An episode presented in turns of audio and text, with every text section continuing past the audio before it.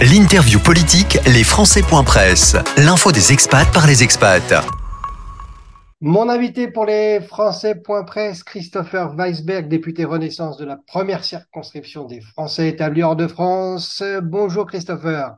Bonjour Jérémy Michel, bonjour les Français.presse. Merci d'être avec nous, Christopher. Donc, première circonscription des Français établis hors de France qui regroupe les États-Unis et le Canada. On va voir que dans notre échange, les États-Unis ont une part importante. Il y avait bien des raisons de venir vous interviewer aujourd'hui, mais celle qui a retenu notre attention, c'est le sujet des visas, les visas E1 et E2 octroyés par les États-Unis. Mais avant de, rentrer dans l'actualité des visas, est-ce que Christopher Weisberg, vous pouvez nous expliquer à quoi ils servent ces visas E, E1 ou E2 alors, les visas investisseurs, c'est un des moyens euh, très populaires pour les Français pour euh, aller aux États-Unis. Il, y a différentes formules. Euh, il y a les H2, il y a les visas scientifiques. Mais quand on est dans les affaires, évidemment, il y a beaucoup de, de chefs d'entreprise et d'entrepreneurs qui décident de s'installer aux États-Unis. Un des moyens les plus efficaces, c'est d'utiliser un visa investisseur qui demande de faire un investissement euh, aux États-Unis, mais qui permet en échange euh, d'avoir euh, une, un, droit de, un droit de visa pour la personne qui fait l'investissement et pour sa famille. Donc c'est un moyen extrêmement populaire pour rentrer aux États-Unis et j'ai pas de chiffres agrégés parce que ce sont les Américains qui ont ça, mais j'ai une estimation qu'il y a entre 20 et 25% des gens qui arrivent aux États-Unis qui le font euh, par ce, par ce biais-là et par ce genre de visa. D'accord, donc ça c'était ce, visa et il y avait une durée qui était euh, octroyée pour euh, les personnes venant aux États-Unis. Et en 2019, pour refaire un petit peu d'historique, les États-Unis disent, ben voilà, c'était à 60 mois et on va baisser finalement le temps de visa. C'est bien ce qui s'est passé? Voilà, alors historiquement, c'était 5 ans. 60 mois, c'est même, même avec mes faibles capacités mathématiques, je crois que ça fait bien 5 ans. Ça fait bien 5 ans. Euh, et puis, euh, ce qui s'est passé, c'est qu'en 2019, euh, l'administration, alors je mets un bémol sur le fait que on mette ça uniquement sur le, la, sous la responsabilité de Trump. Ça a mhm. peut-être un peu joué, mais à vrai dire, à l'époque, euh, contrairement à ce qui avait été fait sur les tarifs, notamment sur les tarifs des, importations de vin, mhm. euh, le sujet était davantage un sujet de réciprocité euh, qu'un sujet d'une utilisation politique euh, euh, d'une arme de défense et de protectionnisme. Mmh. Et Fermeture des frontières, c'est vrai que c'est ce qu'on avait entendu à travers. Là, c'est beaucoup sur la question des tarifs. Il y a eu évidemment cette, cette utilisation dans le cadre du conflit avec Airbus, l'utilisation d'armes protectionnistes pour défendre le, le, le marché américain. Mais là, dans le cadre des visas, c'était davantage une logique de réciprocité. Donc, l'administration avait regardé tous les types de visas, euh, où qu'ils soient euh, dans, le monde entier, et par réciprocité, ils avaient décidé d'appliquer les mêmes critères. Et ce qui s'est passé, c'est que euh, nous, en France, la procédure se joue en deux étapes. Il y a une demande de visa et ensuite un permis de séjour. Et les Américains avaient considéré que la demande de visa était uniquement de, de un an extensible et donc avaient déduit que par réciprocité, il fallait que ce soit uniquement deux ans. Alors au début, c'était même un peu moins. Mm-hmm. Euh, il y avait eu des négociations, un travail qui a été fait par la diplomatie, par mon prédécesseur aussi, pour qu'on augmente un petit peu euh, la durée, parce qu'au début c'était 17 ou 18 mois, je crois. 15 mois, on était passé de 60 à 15, mois. On était finalement passé euh, à 25 mois, ce qui était ce qui était un peu mieux, mais évidemment extrêmement contraignant, parce que il faut se rendre compte que à chaque fois qu'on fait un renouvellement dans le cadre d'un visa investisseur, il faut refaire sa demande à partir du pays d'origine. Et donc, vous avez une famille euh, qui vient pour s'installer aux États-Unis dans le cadre de ce visa, bah, ça veut dire qu'il faut euh, que euh, une famille bah, d'un couple et deux enfants repartent en France et fasse ces démarches qui, par ailleurs, ne leur assuraient pas automatiquement un droit de renouvellement. Et donc, renouvellement de... deux ans. Mhm. Vous imaginez bien que le fait qu'on passe dans les mesures qui sont annoncées à quatre ans est un, est un très net progrès. Parce qu'effectivement, là, pour l'instant, on, était encore à 25 mois et il fallait que dans ces 25 mois, la personne qui venait investir aux États-Unis prouve que son activité était rentable ou qu'elle permettait de faire, de, faire vivre sa famille et lui-même à travers son activité professionnelle. C'est bien ça l'idée aussi du visa entrepreneur. La logique, voilà, de l'investissement, c'est qu'il faut montrer que non seulement vous faites un investissement suffisant au départ, euh, mais qu'ensuite, euh, euh, cet investissement a permis de développer une activité économique. Donc, il y a des critères de, de, visibilité économique qui doivent être, qui doivent être fournis. Euh, évidemment, faut ce qu'ils veulent éviter, c'est que quelqu'un arrive euh, avec une somme d'argent, puis finalement s'installe sans, euh, sans avoir eu d'activité concrète. Donc, évidemment, c'était, c'était. alors, généralement, franchement, j'ai eu plutôt d'expérience, très peu de dossiers qui n'étaient pas renouvelés parce qu'on ne répondait pas aux conditions. Mais enfin, il fallait les justifier et ça n'était pas automatique. Et par ailleurs, comme c'était un processus administratif, il y a eu post-Covid un bouchon dans l'administration et donc on a eu pas mal euh, de Français qui se sont retrouvés bloqués euh, sous le terme assez euh, trivial de administrative processing et qui n'ont pas pu renouveler leur visa. Donc ça aussi, à l'automne, on a, on a réglé pas mal de dossiers sur le sujet. Et euh, évidemment, euh, en rallongeant la durée du visa, euh, on, facilite la vie de, beaucoup d'entrepreneurs français aux États-Unis. Vous évoquez justement la période de l'automne et on sait qu'en décembre 2022, le président Macron était venu aux États-Unis. Il avait abordé le sujet, il avait parlé publiquement de ce souhait d'allongement du, visa. ça a eu un véritable impact derrière sur la diplomatie, sur la négociation politique entre les deux pays? Ça a eu un effet vraiment décisif, euh, et je le dis sans aucun partisanisme, c'est le, moment qui a permis euh, à ce que euh, dans le compte-rendu de la visite bilatérale, il soit inscrit, et, ça le président l'avait évoqué devant la communauté française à Washington, et ça a été inscrit dans les minutes, dans le compte-rendu officiel de cette visite d'État.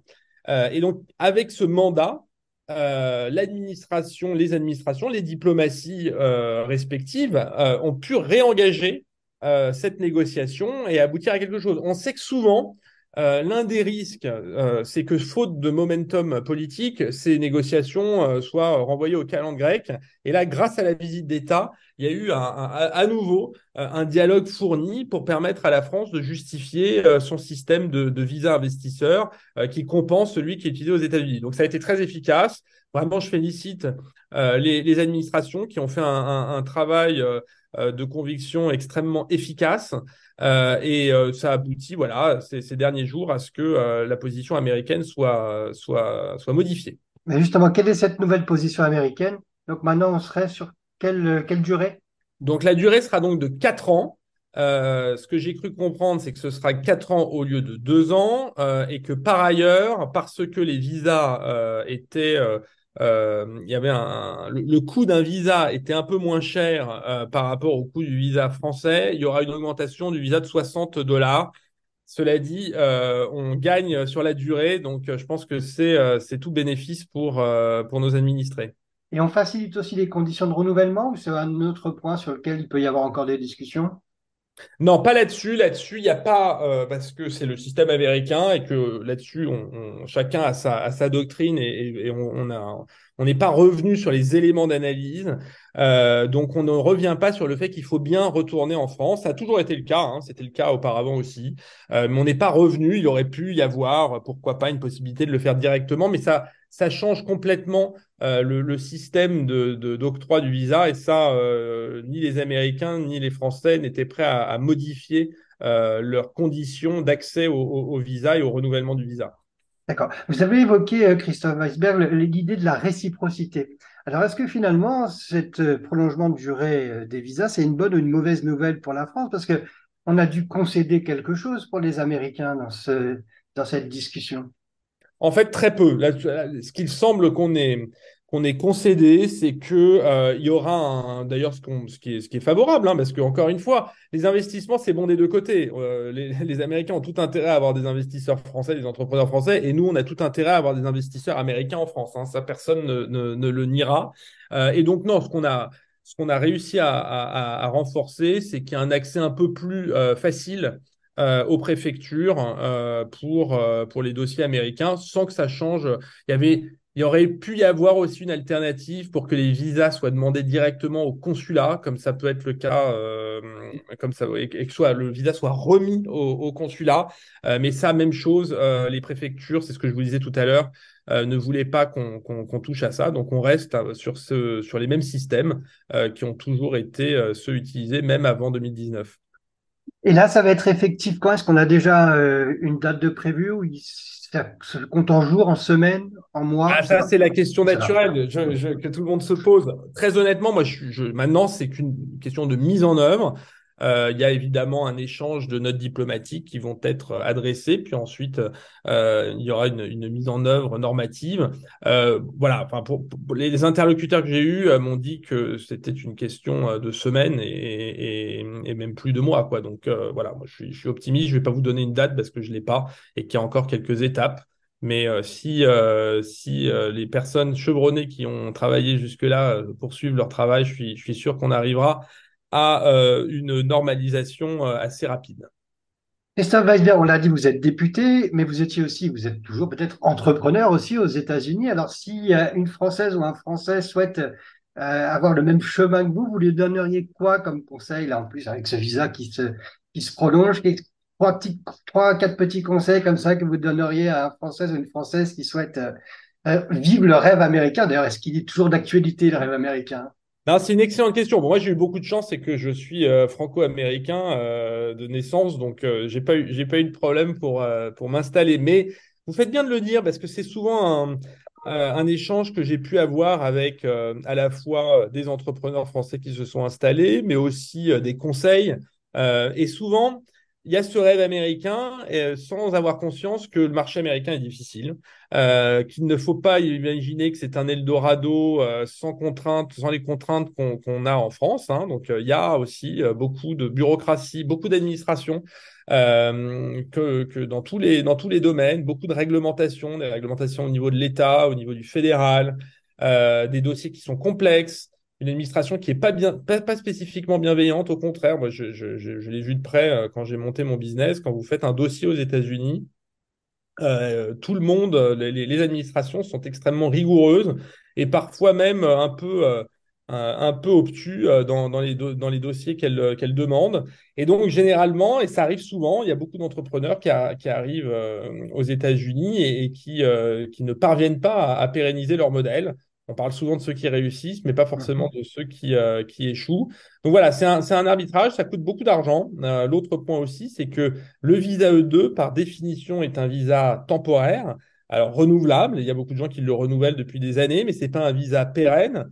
Euh, et donc après, la difficulté à obtenir une green card euh, ou, un, ou, un, ou, un, passeport euh, est, est, une étape très longue et coûteuse euh, auprès des services généralement euh, d'immigration américains. Donc c'est vraiment un choix qui doit être bien réfléchi en amont et, et, surtout nécessitant quand même de l'investissement et, et, les reins solides pour pouvoir affronter quelques années difficiles, comme c'est le cas quand on monte une entreprise, mais avec encore plus de difficultés quand, quand on est aux États-Unis. Merci Christopher Weisberg d'avoir répondu à nos questions. Merci à vous, à très bientôt.